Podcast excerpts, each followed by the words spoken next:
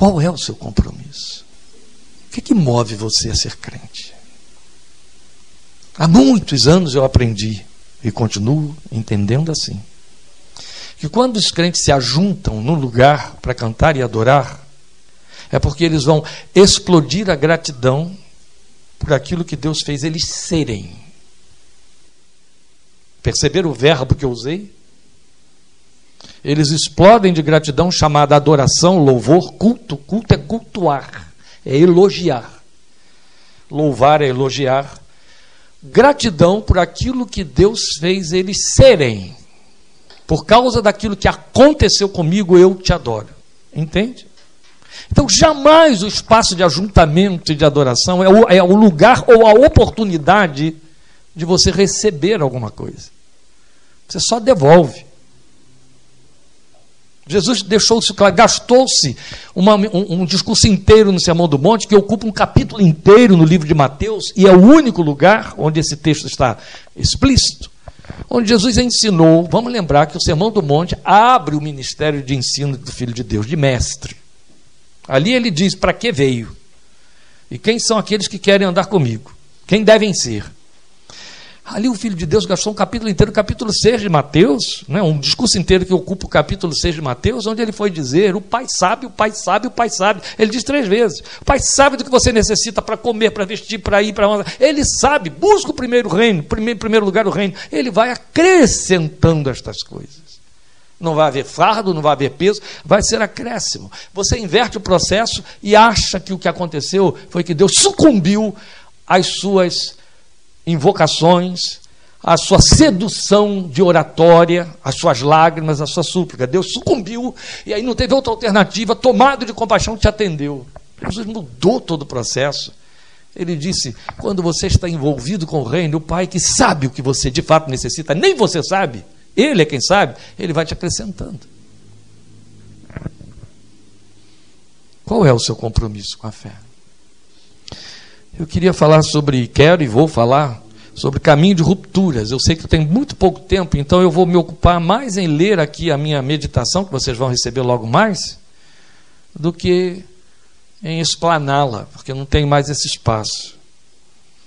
Mas eu vou exatamente em cima de um texto muito importante. Não são todas as palavras de Jesus que se repetem, não são todos os momentos de ensino de Jesus que se repetem nos quatro evangelhos.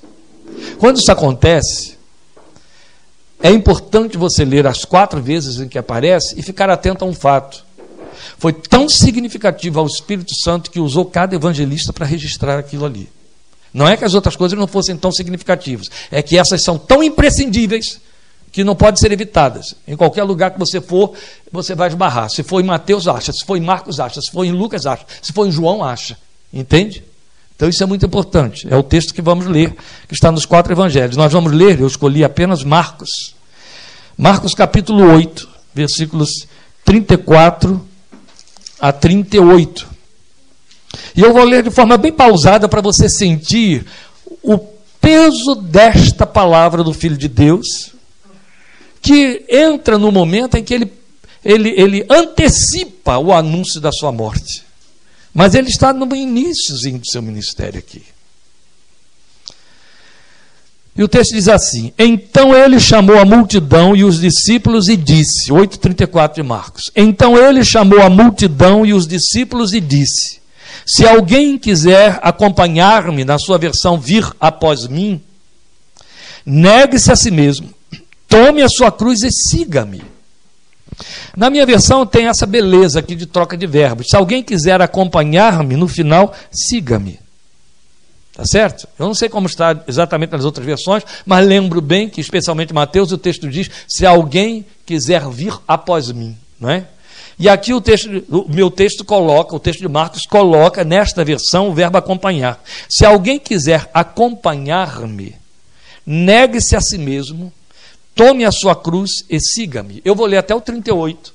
As minhas pontuações não têm nada a ver com o que eu vou dizer aqui no 34, mas eu preciso é, é, é acrescentar isto aqui para você. O verbo acompanhar é um derivativo. Ou deriva do verbo acompanhar, mas eu creio que ele é que é o derivativo, o substantivo companhia. Companhia, por sua vez, produz outro derivativo que é campanha. Então, acompanhar deriva ou tem como derivativo companhia. E, e etimologicamente, companhia tem a ver com comer o pão juntos. Entende? No português é que você sente isso. E, na verdade, esta é uma palavra inerentemente portuguesa. Ela é da nossa língua. Ela é latina e ela flui para a nossa língua. E na nossa língua, mesmo na, na, na nossa língua, mesmo com toda a diacronia, você consegue sentir o sentido é, etimológico da palavra. Com pão. Com companhia. Entende? Companhia é comer o pão junto. Então, quem é o companheiro? É aquele que come o pão junto. Quem é que acompanha? Quem acompanha é o companheiro. Entendeu? É claro que essa é uma linguagem que foi é, adulterada de forma agressiva e chula na nossa política brasileira. Mas companheiro significa aquele que come o pão junto, que acompanha que faz companhia. Quem faz companhia? Quem come pão junto. Quem come o pão junto é quem acompanha. O que, é que Jesus está dizendo? Quem quiser comer o pão comigo, quem quiser ser meu companheiro, entende? É isso que você entende no verbo acompanhar, que a nova versão internacional usou para traduzir essa expressão de Jesus aqui. Se alguém quiser acompanhar-me, a outra beleza está no, no, na locução verbal. Quando ele faz essa junção do verbo querer com o acompanhar, isso intensifica a beleza do significado.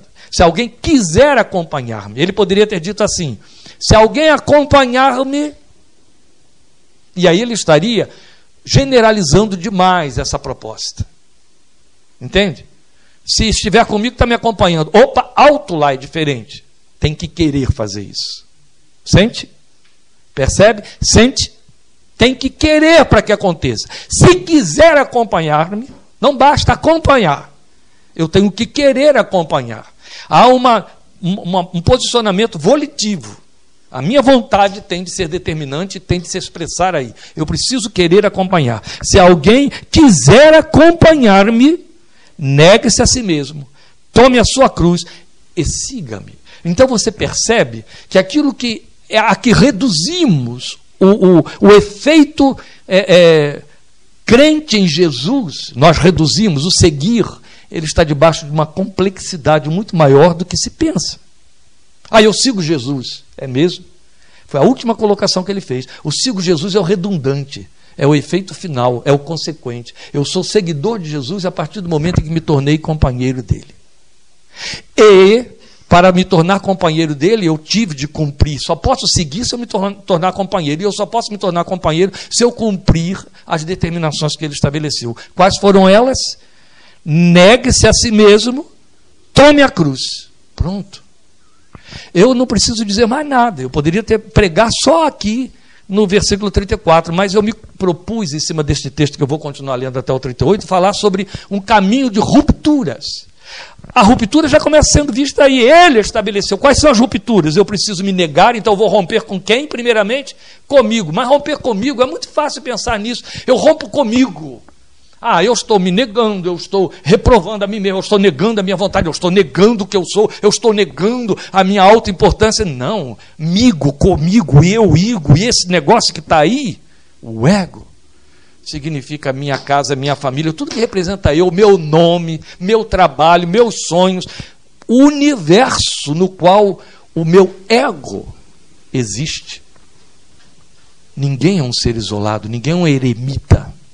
Seria muito fácil seguir a Jesus sendo eremita não tem consequências, não comprometo ninguém, não complico ninguém. Não! Você está comprometido demais. Você tem marido, filho, esposa, você tem sogra, você tem tio, tem irmão, você tem uma multidão de gente, você tem patrão, você tem empregado, você tem uma sociedade eleita efetivamente, historicamente, compondo esse seu ego. Isso quem você é.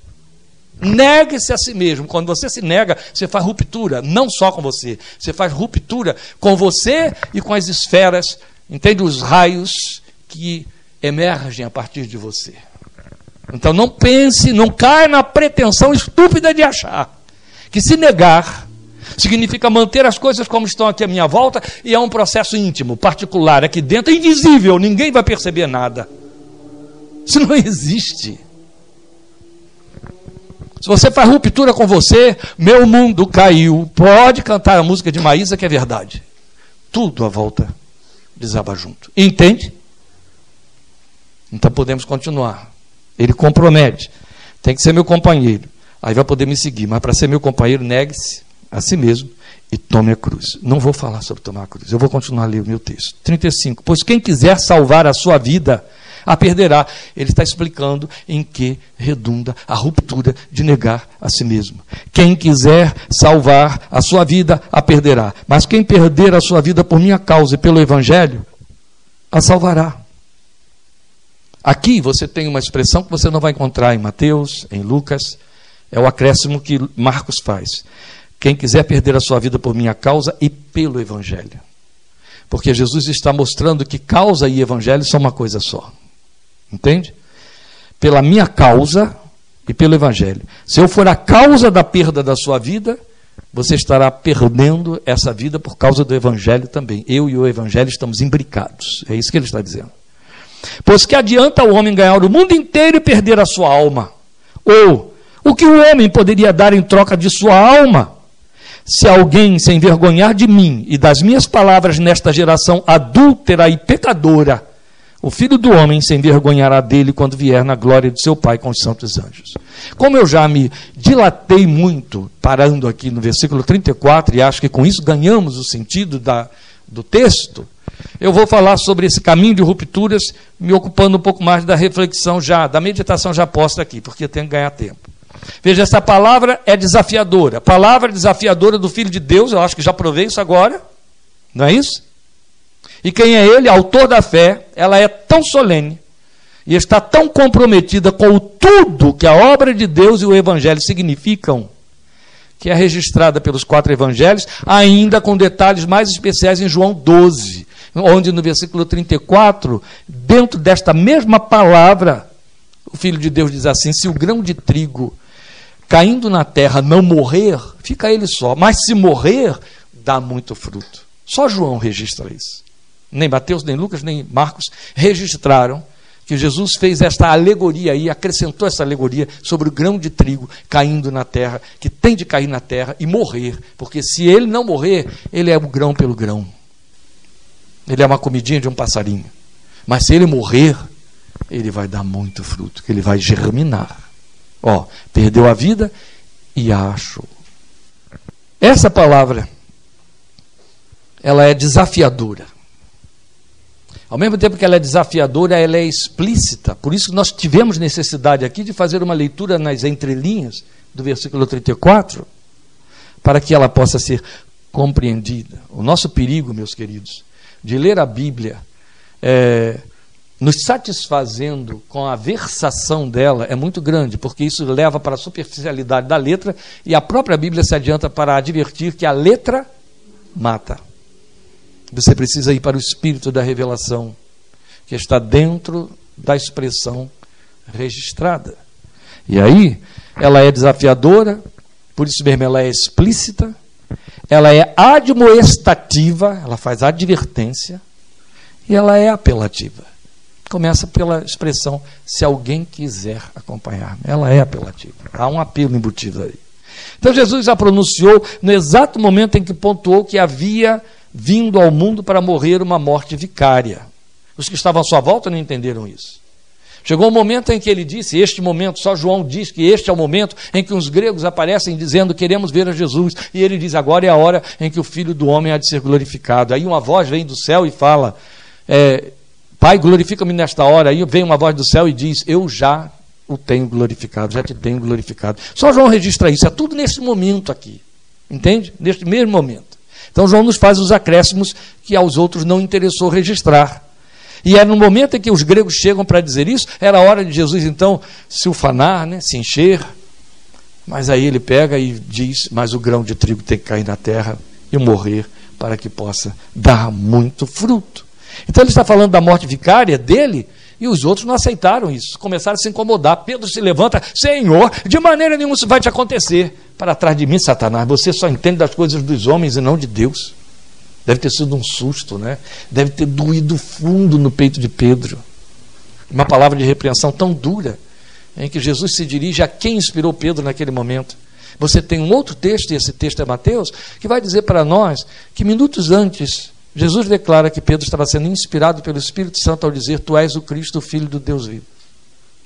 Olha como é que Pedro salta de um lado para o outro num instante só. Por isso que Pedro não é a pedra da minha confissão. Ele é instável demais e Paulo já disse que ele é repreensível. Então ele não serve para ser o fundamento da minha confissão, entende? Ele não é a pedra fundamental da minha igreja cristã. Jesus é. Pedro não é. Para mim não serve. Primeiro, que Pedro é homem, e segundo, a Bíblia mostra que tipo de homem. Prefiro Jesus, e o próprio Jesus disse que ele é que é esta pedra, não Pedro. Então, meus queridos, e o Pedro disse que Jesus, Pedro disse que Jesus é que é a pedra. Não é interessante? Prestem, atenção nesse detalhe. O Filho de Deus afirmou que o Evangelho é um caminho de rupturas. Ele repreendeu Pedro porque Pedro tentou desviar o significado dessa palavra. Senhor, essas coisas não vão te acontecer de maneira nenhuma. É como se ele dissesse: Eu estou aqui para assegurar que não vai acontecer, eu vou, ter, vou ser a tua defesa. Ele, ele, ele manteve essa pretensão até o fim. Você lembra que lá na hora que foram prender Jesus, ele era o único que estava armado? ele tinha uma espada na mão. Ninguém sabe onde ele metia aquela espada o tempo todo. Não é? Mas Jesus sabia, tanto que falou: basta uma. Só você que vai fazer a encenação que eu quero. e foi. Bem, o Filho de Deus então mostrou que há rupturas e renúncias.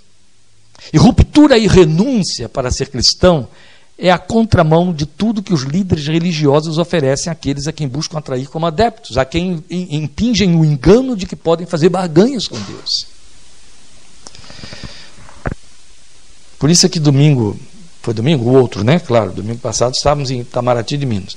Mas no domingo anterior, eu estava aqui lembrando a vocês um cântico congregacional.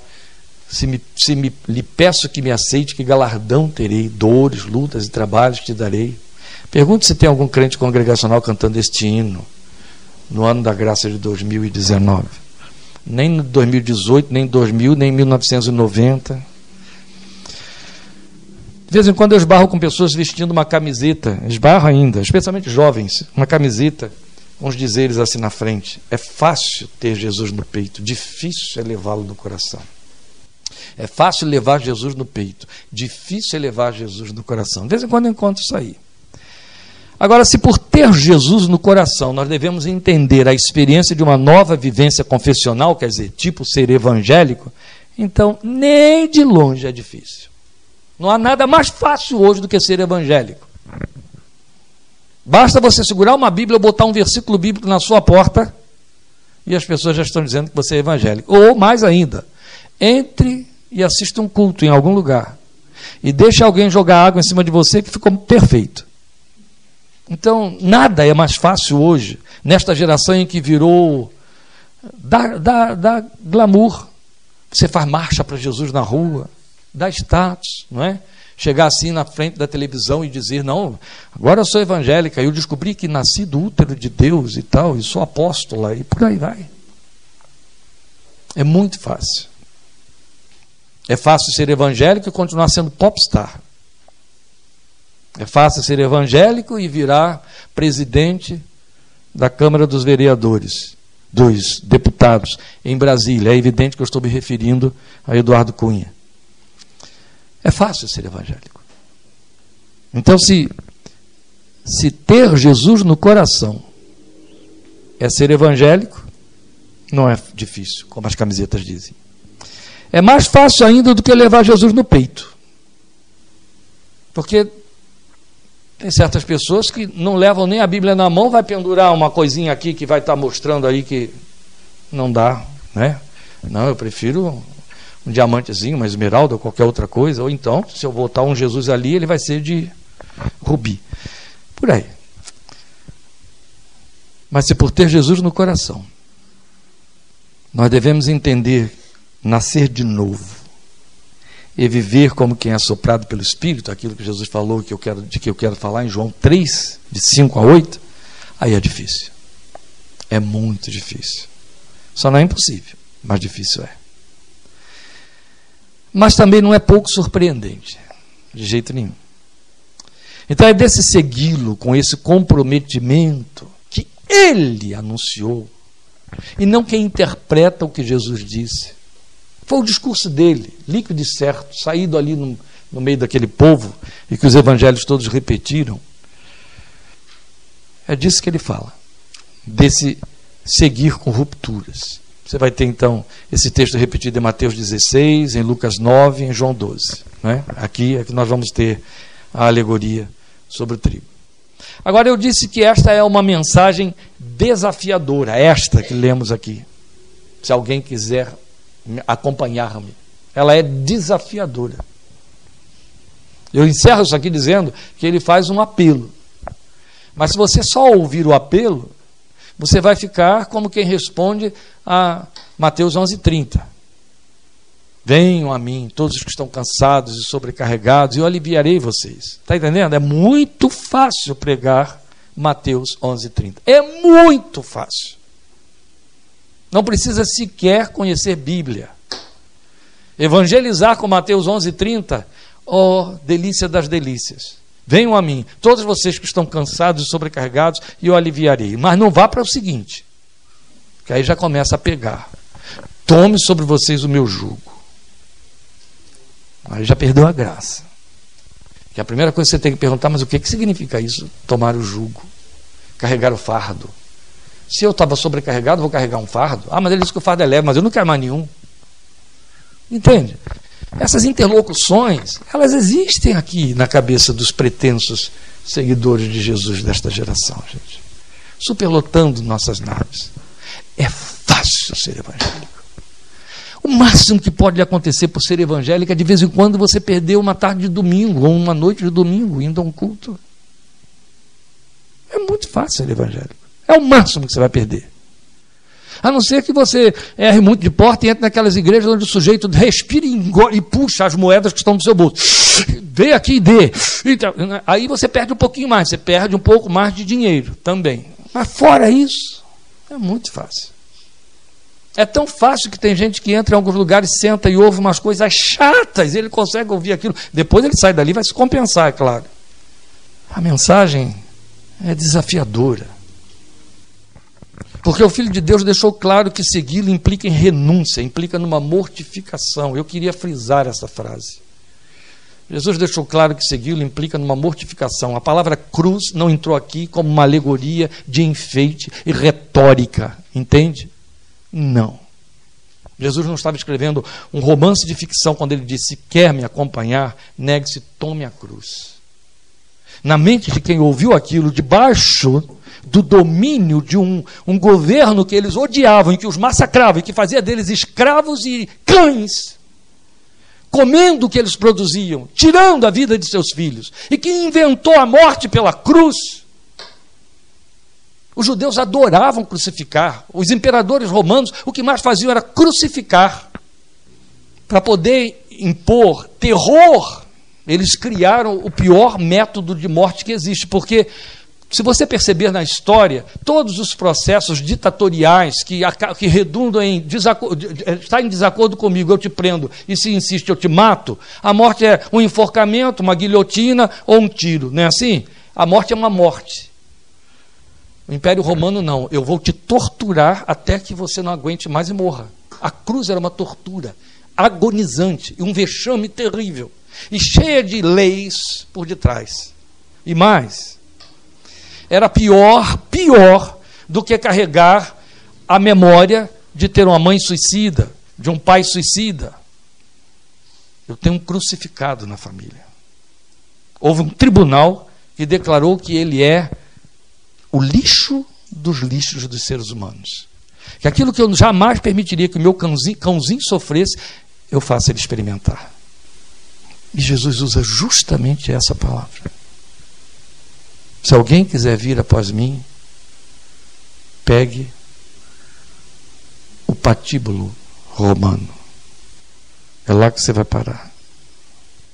Se fosse na época da tomada da Bastilha, na França, Jesus teria dito assim, e não ia representar a mesma coisa, mas o significado final seria: se alguém quiser vir após mim, saiba que no fim você vai perder a cabeça na guilhotina na Praça da Bastilha. Que proposta é essa? Que coisa terrível, dita por autor da fé, alguém que está inaugurando a chegada à voz do reino de Deus. Mas foi o que ele fez, gente. Ah, mas ninguém mais vai ser crucificado, né? Deixa eu ir para a igreja e sentar lá. E achar que estou seguindo Jesus. Jamais eu vou ser pendurado numa cruz. Eu quero dizer a você que é uma cruz muito pior do que a dos romanos para quem segue Jesus. Foi Paulo que mostrou que quem segue a Jesus passa por um tipo de crucificação que é incomparavelmente pior do que aquilo que motiva algumas pessoas a optarem pelo suicídio. Não há crucificação pior do que essa. Porque carregar a cruz dos romanos significa ser assassinado de forma cruel por uma soldadesca vil. E eu sou vítima. Entende? Mas aqui o crucificador é você. Aqui a soldadesca é você. Os que são de Cristo crucificaram a carne com suas paixões. Cristo vive em mim. Mas isso aí é gostoso de dizer, Regina. Desculpe, é muito gostoso de dizer. É, sim, mas eu quero dizer o seguinte: é muito gostoso dizer. Todo mundo está dizendo isso por aí. Não sou eu que vive, Cristo vive em mim. Se for fruto disso que está aqui, amém, porque é verdadeiro. Do contrário, continua sendo retórica. Os que são de Cristo crucificaram a carne com a sua paixão. Foi isso que ele te disse que vai acontecer. Então, deixa eu lhe dizer uma coisa. A proposta mais difícil dada ao ser humano é a mais nobre.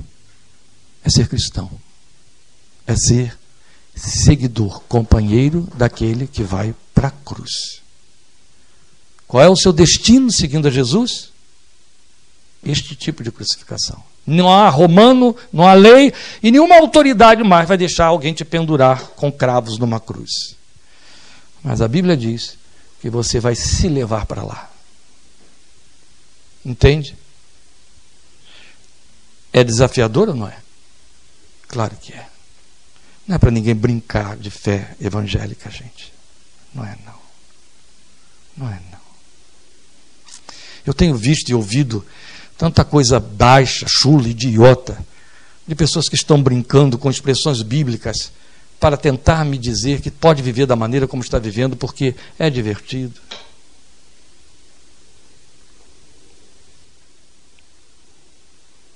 Ah, eu faço como faço? Porque a Bíblia diz que se minha consciência me condenar, Deus é maior do que a minha consciência. Ah, eu bebo como bebo porque Jesus disse: o quanto anseio beber de novo do fruto da vide no reino do meu Pai. Jesus não disse de novo, Jesus disse beber do fruto novo no reino do meu Pai. É desafiador, gente. Ser crente não é fácil, não.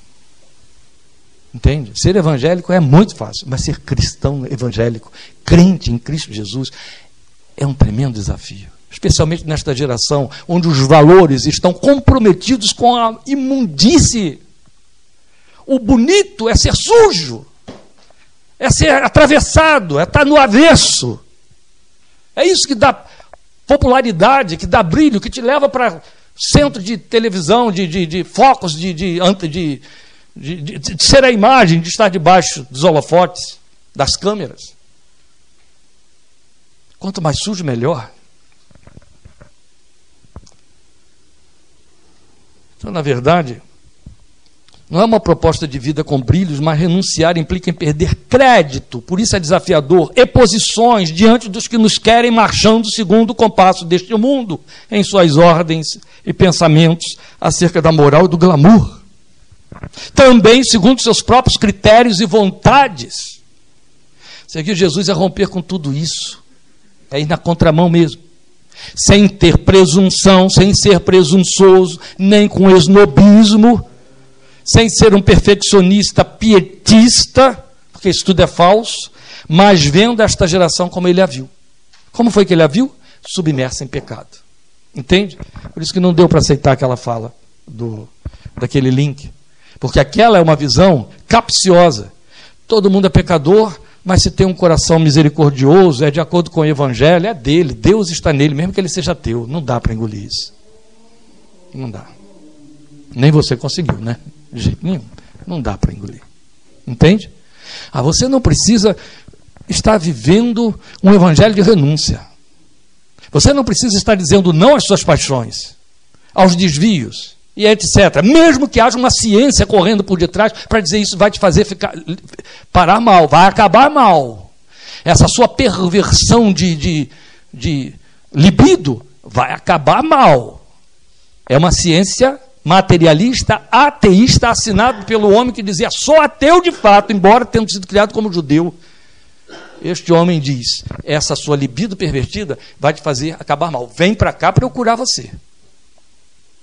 Foi isso que a psicanálise ortodoxa ensinou e continua ensinando. Se uma ciência que tem a assinatura deste século consegue pregar essa moral, cuidado evangélico, porque Jesus disse: se a sua justiça não exceder dos fariseus, de maneira nenhuma você entrará no reino dos céus. Cuidado, meu irmão evangélico. Se a sua justiça não exceder a dos fariseus deste século, você está frito sem banha. E só vai descobrir isso depois que eu fizer o seu funeral.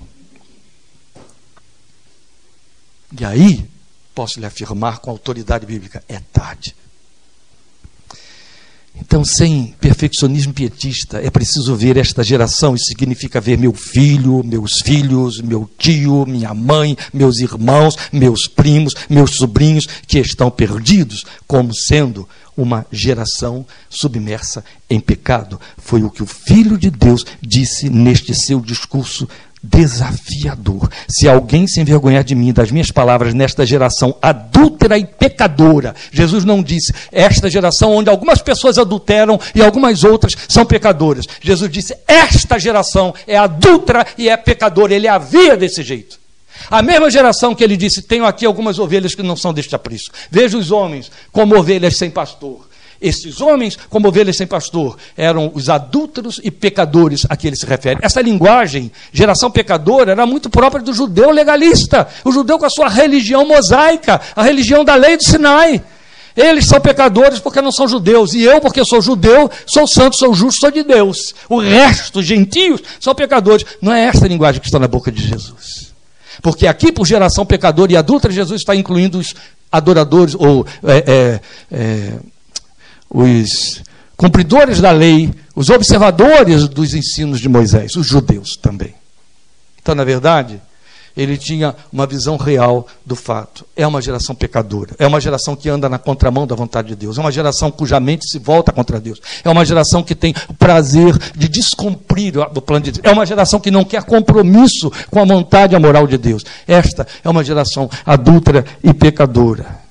Por isso é desafiador romper com tudo isso. E ainda não ser presunçoso de dizer, eles são pecadores e eu sou santo. Não, eu sou o pecador que se arrependeu e que está perdoado, mas que continuo sendo pecador.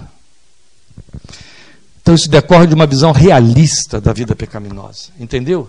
Sem encobrimento. Não, é pecador, mas é meu filho, então a graça vai cobrir, porque eu oro por ele, porque é pecador e enquanto não nascer de novo, é filho de Adão, e ao filho de Adão foi determinado morrer para sempre. Entende? Não vamos brincar com essas coisas. Mas eu disse também que ela é uma mensagem explícita, ela não esconde nada, claro. Pelo menos eu estou procurando me esforçar aqui para tirar os véus do que está por detrás da declaração de Jesus. Porque o Filho de Deus deixa claro que é uma caminhada solitária. Ele não enganou ninguém, ele deixou tudo às claras. Para poder produzir frutos que sejam abundantes, é uma caminhada solitária. Eu não posso ser companheiro de Jesus, uma outra palavra de verdade naquele contexto. Eu não posso ser crente e viver em busca de riqueza. Ou eu sirvo a Cristo ou eu sirvo a Mamon, riqueza. Foi o que Jesus falou. Ninguém pode servir a dois senhores. É uma caminhada solitária. Não adianta eu tentar trazer Jesus para dentro do meu sonho de enriquecimento, do meu sonho de me dar bem nesta vida, que ele não tem esse compromisso. Eu não posso ser companheiro de Jesus e dos seus inimigos ao mesmo tempo. Eu não posso andar acompanhando Jesus, porque ele disse a seguir, Jesus anda numa linha que é contrária de todos os outros, entende? Quem não o segue está andando na contramão. Como é que eu posso andar para lá e andar ao mesmo tempo com o outro? Ele está indo aqui e o outro vem. Não dá. Ou eu decido qual companheiro eu quero. Se eu estou acompanhando Jesus, é evidente que eu vou andar na mão contrária de todos os meus amigos e parentes, e patrões, e sócios. Vou andar na contramão dos astros da televisão, dos nobres nomes que estão fazendo a cabeça do povo através da mídia, eu vou andar na contramão de todos eles. Mas se eu estiver andando na caminhada que eles estão andando, não adianta eu vir tentar me, me, me convencer de que eles estão sendo bonzinhos e aprovados por Deus. Eu estou andando com eles, eles são meus companheiros. E eu deixei de ser companheiro de Jesus. Entende? A Bíblia é clara quando ela diz isso. As más companhias, ó, corrompem os bons costumes. Meu Deus, como isso é verdadeiro. Como eu vejo isso ser verdadeiro na vida de crente. O cara se mete em companheiros e companheirismo no seu ambiente de trabalho, sociedades profissionais etc. E se imundiça todo. Ele não entra lá como tolo para ganhar o tolo. Ele simplesmente adora comer as bolotas dos porcos. Ele se suja. Ele corrompe os seus bons costumes. Isso sai pela linguagem que fica chula, podre, comportamento reprovável.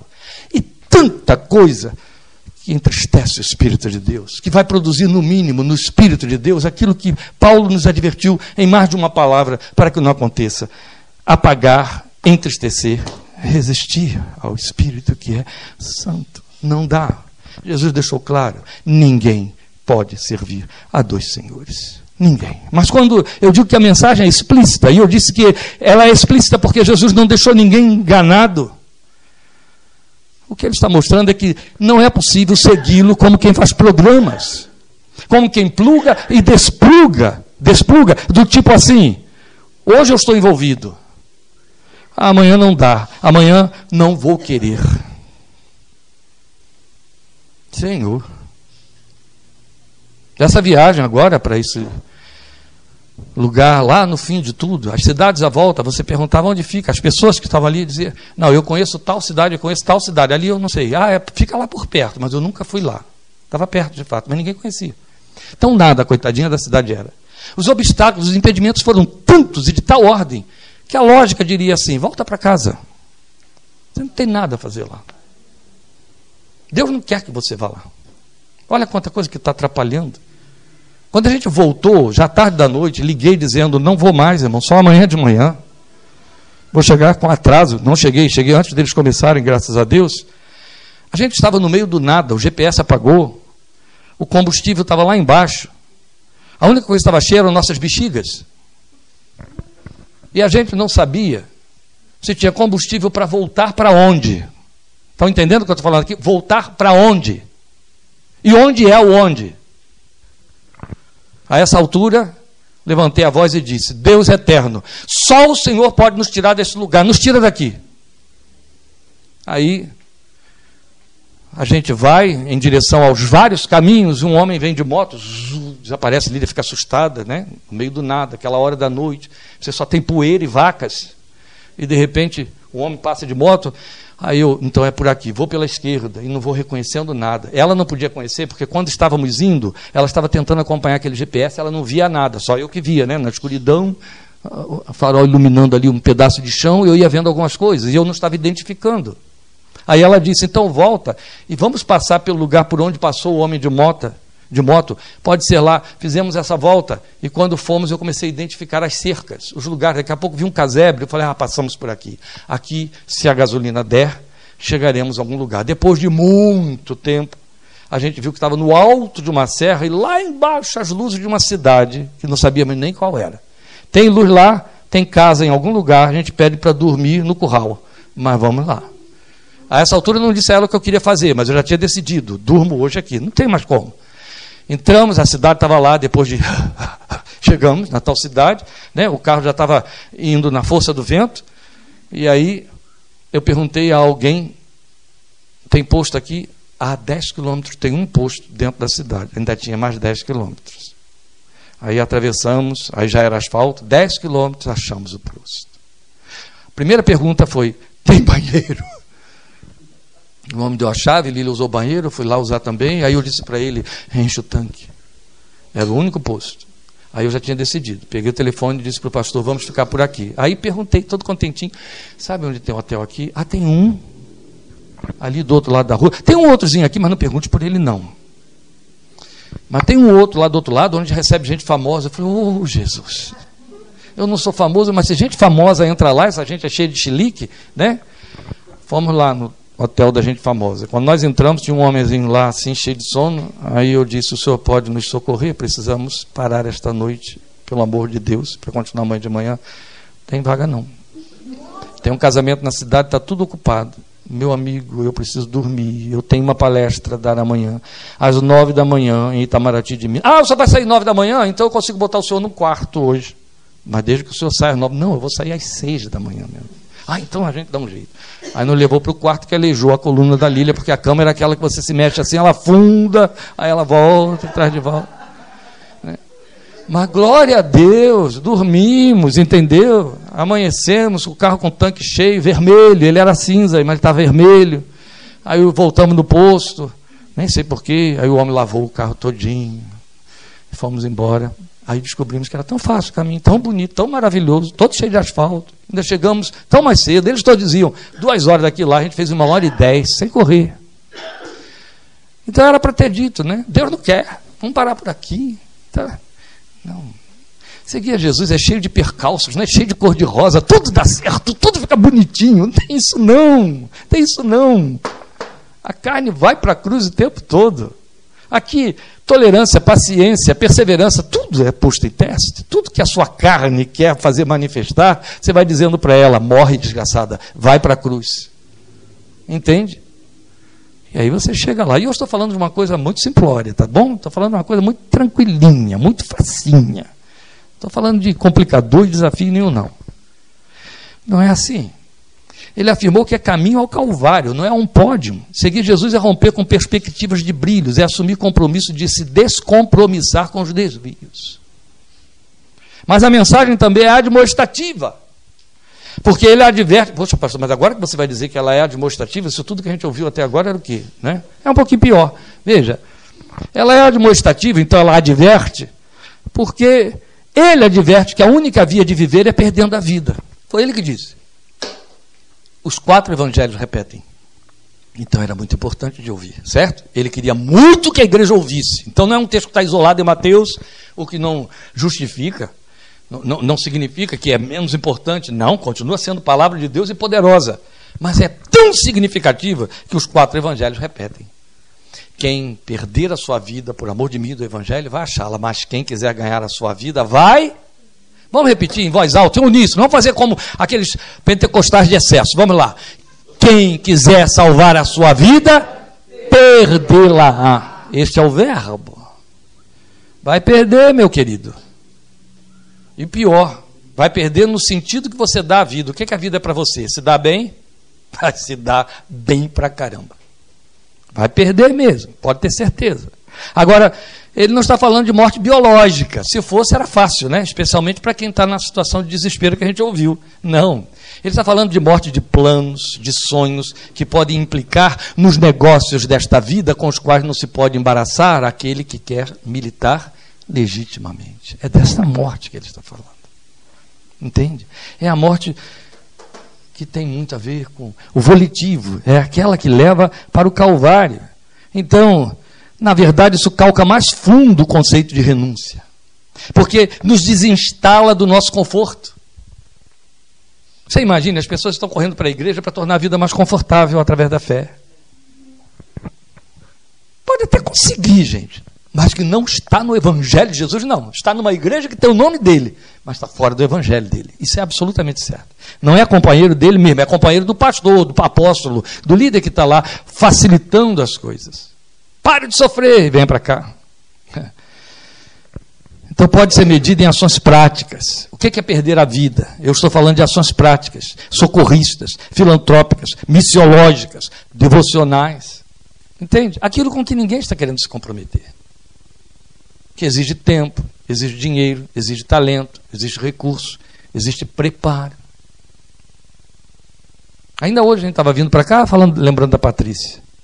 Meu Deus, como custou para aquela moça todo um preparo. Ela fez biologia, não foi biomedicina. Ela fez biomedicina. Quando ela fez biomedicina, a mamãe dela, os irmãos dela e etc., sonhavam com ela como uma biomédica, trabalhando no laboratório, trabalhando dentro do hospital, atendendo pessoas, socorrendo pessoas. Ela se esmerou, se empenhou em termos de pedagogia, se aprimorou para ir oferecer esses talentos lá no meio da malária, no meio das infecções, no meio de crianças de nariz e, corpo, e, e pessoas com corpo purulento, lá no meio do calor do inferno, lá no meio dos mosquitinhos, como dizia a Elisa do, do Tiago, o nome do mosquito é Pium. A gente tem hora que quer mudar o nome dele para Piu Mil, porque não pode ser Pium, é Pi Mil, de tantos. Foi lá que ela ficou jogando o grande talento dela. Tanto tempo. Olha, e lá, para ir ao Puríssimo, podia ir de bicicleta, de táxi, de carro, nem assim, de ônibus, a pé. Agora, para ir lá fazer o que ela tinha de fazer, horas, às vezes dias, subindo numa canoa, rio acima. Uma mulher, olha, gente, Vamos ser práticos, eu sei que isso é desagradável, ainda mais que eu citei nome de pessoas, mas olha, já é ruim para um homem. Mas homem não menstrua, não é? Não é verdade? Homem não, especialmente alguns homens assim com estilo cachorro, não precisam de banheiro para se aliviar, não é? Estamos falando de uma moça muito bem formada. Então eu estou dando a vocês um exemplo do que é perder a vida. Tanto vale dizer que ele não disse que é morte biológica, e aí você pensa, né? Então, eu, eu, o que, que eu vou perder? Quanto ganhar, ele não está falando de vida eterna apenas. Ele está falando de perda de situações e posições aqui, e ele está falando de ganho de situações e posições aqui. Não estou falando de dinheiro, que isso não é o Evangelho de Jesus. Estou falando de honra. Então a advertência se acentua quando o Senhor delineia que, de igual forma, fazer esta caminhada com a pretensão de ganhar, barganhar, redunda em morte. Entende? É perda de tempo na história. Tem coisa melhor para fazer. Pode ter certeza. Aí vem morte de sabedoria, da dignidade, da sensatez também. Seguir Jesus implica nessa ruptura. Ruptura com sonhos, foi o que eu disse aqui. com a expectativa da família. O vento sopra onde quer. Meu Deus, eu já vi pessoas que o vento soprou e ele voltou contra o vento. Não quis fazer isso. Com tudo ali, ó, apoiando, todo respaldo, todo reforço. Ai, ai, ai, ai, ai, ai, ai, ai, ai, deixa eu voltar e voltou. Por fim, eu percebo nessa palavra das rupturas o tom apelativo. Ele está aí. É uma mensagem apelativa porque vai conter grande dose de convite quando ele diz: se alguém quiser acompanhar-me. Ele está abrindo a porta. Abre espaço, faz uma oferta. É isso que temos aqui. Então, ao mesmo tempo, ele está acentuando que é um convite, é o que ele encerra dizendo, a não sentir vergonha dele. Como a dizer, olha só, não se envergonhe de ser meu seguidor, apesar dos transtornos e possíveis embaraços que isso possa lhe acarretar. Então, no apelativo, é como se nós ouvíssemos dizer: Eu te convido a morrer como eu, a não querer ganhar o mundo como eu não quis a deixar a tua vida se perder em mim e para mim, porque é isso que está escrito. Nenhum de nós vive para si, nem morre para si. E quando Paulo diz nenhum de nós, ele não diz nenhuma pessoa. Ele está falando do seguidor de Jesus. Nenhum de nós. Você é seguidor de Jesus, então saiba, algo foi decretado sobre a sua história. Nenhum de nós vive para si, nem morre para si. Porque se vivemos, para o Senhor vivemos. E se morremos, morremos para o Senhor. Assim, quer vivamos, quer morramos, pertencemos ao Senhor. Segui-lo de verdade exige que façamos ruptura de todas as nossas amarras. Livres, podemos ser soprados pelo vento. Isso é muito diferente de ser arrastado por ventos de doutrina. Percebe que é um apelo ele não está dizendo, é, eu exijo que você me siga. Eu determino, ele apenas está dizendo, quer me seguir? Eu te convido a me seguir, mas explicitamente eu quero deixar claro para você que você vai morrer. E você precisa saber que é necessário que morra. Há uma cruz no seu caminho. E há uma renúncia a ser feita que se repete todos os dias. Não é renunciei à fé de meus pais. Meu Deus, é, é a isso que reduziram esta palavra, entende? Eu antes cria daquela maneira ou não cria em nada. Eu antes servia daquela maneira, agora é desta maneira. Não, Jesus não falou disso, não. Em hipótese alguma. Isso é muito fácil. Isso é muito simples. Pessoas mudam como bem entendem, a qualquer momento. Basta ter uma boa proposta, elas fazem mudanças radicais. Não é disso que estamos falando. Não pode ser alguma. Então, o que o Filho de Deus explicitamente deixou claro para você foi isso. Se quiser me seguir, tem uma cruz no seu caminho. E você tem que renunciar. E essas renúncias vão ser diárias, contínuas, constantes. Mas uma coisa é certa: não vai viver para você, vai viver para mim.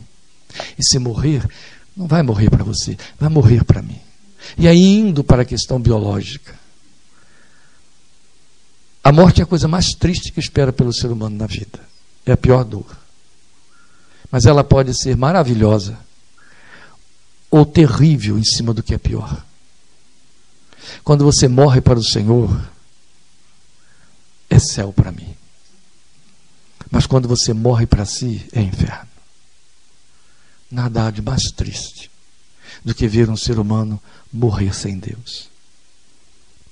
Ó Filho de Deus, fazer escolhas quando tua proposta é quer ser meu companheiro é muito atrevimento, é muita pretensão. Desde quando o ser humano é digno de ouvir o céu se inclinar e dizer quer me acompanhar? Desde quando nós temos o direito de sermos convidados a fazer de ti o companheiro da nossa vida? Mas é só o que tu queres. Foi tudo o que tu propuseste. O auge da tua agonia no Getsemane. Tu chegaste aos três diletos, os que te acompanhavam mais de perto, Pedro, Tiago e João e os encontraste dormindo, pesados de tristeza, e disseram: Mas vocês não podem vigiar nem por uma hora. Não podem me acompanhar nesse meu momento final nem por uma hora. Porque eu creio e eu sei. E quando tu dizes, ó oh, Emanuel, você meu companheiro, ao mesmo tempo tu estás dizendo, eu quero a tua companhia. Quando todos querem outras companhias, as que a aplaudirão, porque no seu caminho haverá brilho, haverá êxtase. Tu queres aqueles que te acompanham em direção à cruz, mas tu disseste: Mas quando você perder essa vida, você vai achá-la dentro de mim. Você vai ver que eu sou maravilhoso. Você vai ver que eu sou um companheiro que satisfaz, que preenche. Oh, glória ao teu nome. Oh, filho de Deus, é com vergonha que a gente diz sim, eu quero ser teu companheiro. Porque não é nem para responder, Senhor, é para dar um mergulho. Mas queremos usar as palavras da noiva em cantares. Leva-me tu, correrei após ti. Tu és nossa razão. Tu és a inspiração, tu és a paixão, tu és o desejo, tu és a nossa sabedoria. Tu és o nosso tesouro, a pedra mais preciosa escondida no campo, ó Filho de Deus. Tu és o pastor da ovelha desgarrada. Tu és o pai que fica em casa, vestes na mão, anel e sandálias para os pés. Tu és a mulher que vasculha e procura, procura até achar aquele que perdeu-se do companheirismo. E há tantos, e são tantos. São tantos os que estão querendo salvar a sua vida depois de tê-las perdido para ti. Tem misericórdia dessas vidas, Senhor. Tem misericórdia daqueles que não têm interesse em ouvir a tua voz dizendo: Me acompanhe. Obrigado porque não nos enganaste, mas queremos te dizer esta tarde, Senhor, que a tua oferta nos é atraente. É cruz, eu sei. É morrer, eu sei, tu disseste isto. Mas é morrer em ti, para ti, porque significa viver em ti e contigo. Glória ao teu nome. Nada pode se comparar a isso. Meu Salvador, Temos feito uma caminhada já de algumas dezenas de anos te acompanhando. Houve tantos percalços, tantas frustrações, mas houve tanta glória, houve tanta surpresa para a fé. Começa tudo de novo se for necessário. Faz tudo de novo. Se o resultado disso for mais companheirismo, que é só o que queremos. Ouve, filho de Deus, Emanuel bendito, nosso companheiro eternamente. Por amor de teu nome, para a tua glória. Aleluia. Amém.